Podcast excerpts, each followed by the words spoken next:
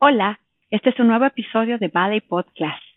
El tema del día de hoy es el examen de ballet.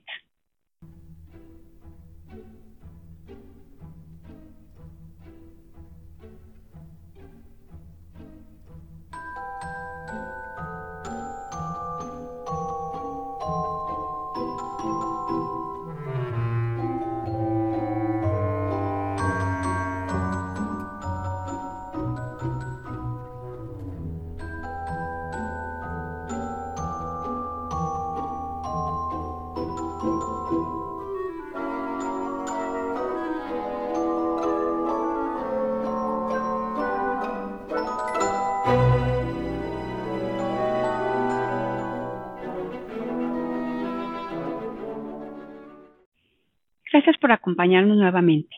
Mi nombre es Militzen y este es nuestro octavo episodio de Ballet Podcast. Entrando en el episodio de hoy, la música que nos acompañará es el Hada del Azúcar de El Cascanueces. El Cascanueces es un ballet en dos actos que fue encargado por el director de los teatros imperiales Iván Psevolovsky. Se estrenó el 18 de diciembre de 1892 en el Teatro Mariinsky en San Petersburgo. La coreografía es de Marius Petipa y la compuso Piotr Ilyich Tchaikovsky. Está basado en el cuento de Ernest Theodor Amadeus Hoffmann, El Cascanueces y el Rey de los Ratones, lo cual ya es una tradición presentarla en la época navideña por grandes compañías, las cuales también incluyen niños para su presentación. A mí me cautiva la música y me trae recuerdos maravillosos esperando que les traiga también a todos ustedes hermosos recuerdos. Hoy les leeré un fragmento del libro El estudio de ballet, una guía para padres de familia, de Arturo César Castillo. Entonces, ¿cómo llegó hasta nuestros tiempos el término ballet? Para allá voy. Es increíble que los duques florentinos o milaneses hayan nombrado sus suntuosos e imponentes diversiones con la palabra balleto, bailecito porque de diminutivo no tenía nada. Posiblemente la explicación sea que trataron de hacer una diferencia entre baló, baile, y una nueva danza, balleto. La gran velada incluía la danza, la música, el canto, la recitación y un gran número de participantes. Por cierto, señora, soy un, soy un incorregible estudiante de la historia. Agrego que estas actividades italianas ocurrían aquí cuando aquí la conquista había roto la espina dorsal de toda una civilización. Y en esta bella náhuac, Hernán Cortés abandonaba la villa sureña de Coyoacán, que estaba en la orilla del Gran Lago, para establecer la capital en la antigua Tenochtitlan. Pero regresemos a Italia. Al llevarse a estas espléndidas y lujosas diversiones de las cortes italianas a Francia, los franceses, de grado o por fuerza, se encargaron de convertir la palabra balleto en ballet. Noto que usted no pronuncia la palabra ballet como yo. ¿Por qué? El término nos llega de Versalles y París. Por consiguiente, la letra doble L se pronuncia como una sola L y la letra T no se pronuncia, es muda. Pues yo y mucha gente siempre hemos pronunciado la letra T en ballet. Así es. Sin embargo, Ballet es una palabra extranjera que aún no encuentra acomodo nuestra lengua. Sigue en su forma francesa sin saber nosotros cómo pronunciarla. Palabras en circunstancias parecidas como buffet, carnet, cabaret, ya por fin se castellanizaron. La nueva forma aprobada por la Real Academia de la Lengua Española es buffet, carnet, cabaret. En las nuevas ediciones del diccionario de esta institución se encuentran estas palabras francesas ya modificadas. Esperemos que algún día ballet tome el mismo camino y se convierta en ballet. Esperemos que algún día ballet tome el mismo camino y se convierta en ballet. Mientras tanto, falta que a fuerza de usarla y escribirla nos acostumbremos a una nueva forma y finalmente sea aceptada. De otro capítulo les voy a leer sobre la Historia de la maestra Ana del Castillo. Sus contribuciones a la danza cambiaron por completo el modo y estado de la instrucción en México, sobre todo en las escuelas particulares. Trajo a México en 1949 el afamado sistema de la Real Academia de Danza británica. Con el tiempo lo difundió en todo el país. Ya perdí la cuenta. Hace años ya había más de 100 escuelas de la danza en la República Mexicana que se deben a ella en forma directa o indirecta. Estableció en su academia la Escuela Cubana de Ballet para la instrucción profesional a grupos escogidos y por su entusiasmo animó a maestros de la Escuela Nacional a que viajaran a Cuba a ver la forma admirable como se estaban entrenando y formando jóvenes artistas de la danza. De ahí surgió un convenio bilateral oficial en que los maestros cubanos vinieron a establecer su sistema a la Escuela Nacional de Danza de México. Fundó y desarrolló la escuela particular de ballet más grande de la historia de México, con un alumnado de 1.200 con seis salones operados simultáneamente, con 80 becarios, más de 30 maestros y 8 pianistas. Formó grandes profesionales, es decir, alumnos con intenciones de hacer del ballet su profesión, con instrucción diaria gracias a un numeroso estudiantado, el cual podía hacer una selección, labor que solo acostumbra una escuela oficial. Estableció su escuela sobre bases tan sólidas que sirvió de ejemplo para escuelas particulares de danza establecidas posteriormente, tanto en su operación, actividades y organización como en la selección de un nombre formal y serio para la escuela. Estableció las clases de danza terapia para discapacitados, una modalidad relativamente nueva en todo el mundo. Como labor social, llevó la danza como espectáculo a reclusorios, y asilos de ancianos después del terremoto del 85. Estableció la danza litúrgica como una forma de danza. Por la primera vez en el país, llevó grupos de alumnas a diferentes partes de la República, en donde se presentaron conferencias de demostración, y al extranjero a observar concursos internacionales participar en ellos. Contribuyó a colocar su profesión a un nuevo nivel, ganándose el respeto de todo el mundo inclusive a los médicos ortopedistas opositores y que ahora recomiendan las clases de ballet.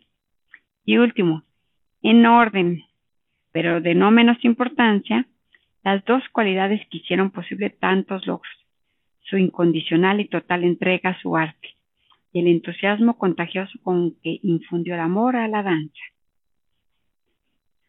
Tomado del libro El estudio de ballet, una guía para padres de familia de Arturo César Castillo. Un gran legado que dejó la maestra Ana del Castillo.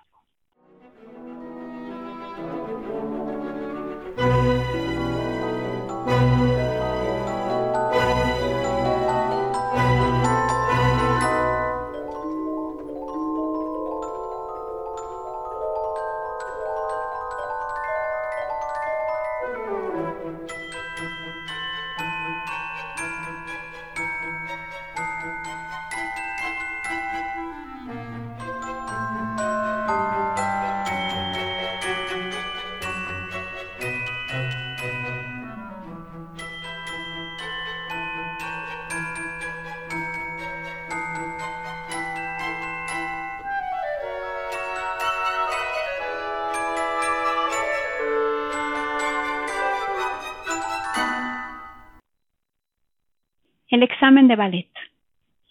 El examen de ballet se lleva a cabo ya sea cada año o determinado ciclo, donde los alumnos han trabajado con muchas ganas, logrando con dedicación y constancia en sus clases. Es un premio al esfuerzo del alumno, el maestro y los familiares. Sea de cualquier organización, ya sea como la Royal Academy of Dance, la Imperial Society of Teachers of Dancing, la Escuela Nacional, el Centro Nacional de las Artes, el Ballet de Monterrey, la Escuela de Iniciación Artística de Limba, el Sistema Mexicano. El examen de ballet es el final de un ciclo. Es el punto final de todo lo aprendido y aunque lleva todo un protocolo, lo más importante es disfrutarlo. El examen da una fecha determinada para llegar a un fruto, una meta, y eso hace que todo el esfuerzo se vaya centrando en ese día y por ende el avance. Pero no es que solamente se les prepare a los alumnos para presentar exámenes. El examen es una experiencia que le dejará muchos beneficios en su vida. desde enfrentarse a una persona desconocida. En algunos sistemas, el maestro no entra con ellos. Vienen examinadores y nodales de lugares lejanos, de otros países. Esto les dará en su vida mucha seguridad, confianza y autoestima, y tendrá un sentido común para todas las áreas de su vida. El alumno o alumna que se enfrenta con seguridad a un examinador o sinodal es para decir, este soy yo y estoy seguro de lo que hago. En su vida futura podrá enfrentarse a retos y públicos con mucha entereza. Es de suma importancia la experiencia, sea cual sea la calificación. Se debe medir el nivel de ejecución, musicalidad, técnica, artisticidad, precisión, muchos otros puntos. Pero nunca un alumno va a valer un número. Es solo un sistema de medición con el cual podemos mejorar día a día, año tras año. El alumno decide presentar un examen que sea una decisión que implicará una cantidad de horas de trabajo, de ensayos. Para algunos alumnos es más fácil que para otros, pero lo importante es decidir lo que se quiere obtener y el empeño que está dispuesto a dar la familia, el maestro y el alumno para lograr el resultado. En mi experiencia, algunas veces los padres de familia esperan que los hijos logren una cantidad de exámenes con ciertas calificaciones y depende de muchos factores el resultado. Principalmente es la entrega, la disciplina, el tiempo, la dedicación, la constancia, el esfuerzo, lo que va a dar un mejor resultado. Digo, esto es para cualquier actividad en la vida. Los niños no deben de vivir los sueños de los padres.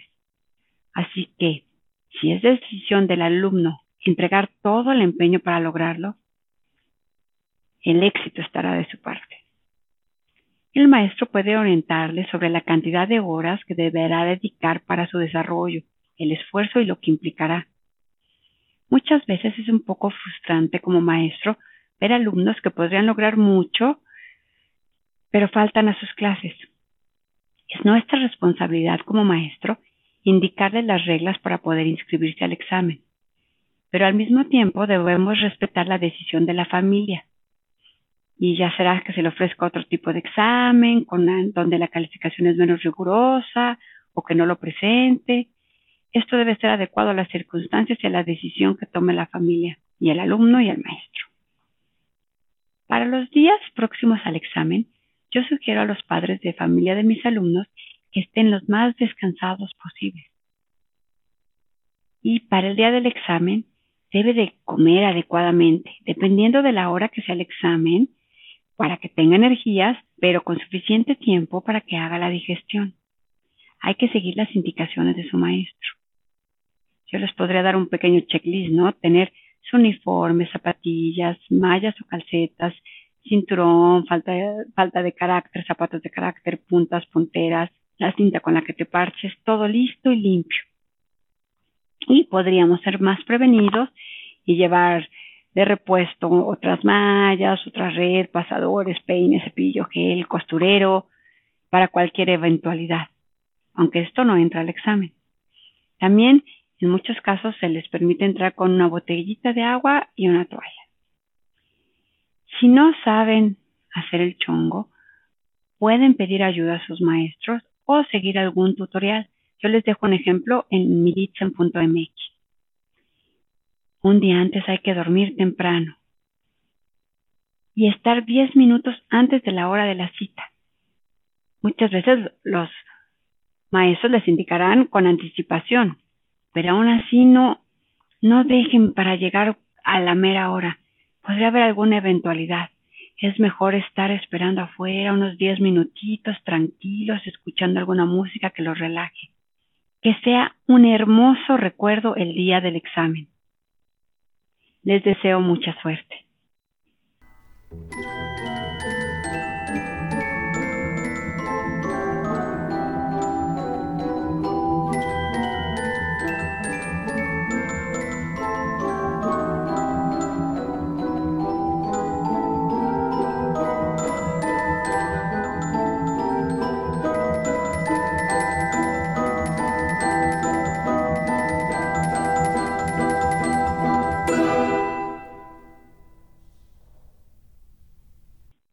La música del día de hoy, les recuerdo, fue El Hada del Azúcar de El Cascanueces.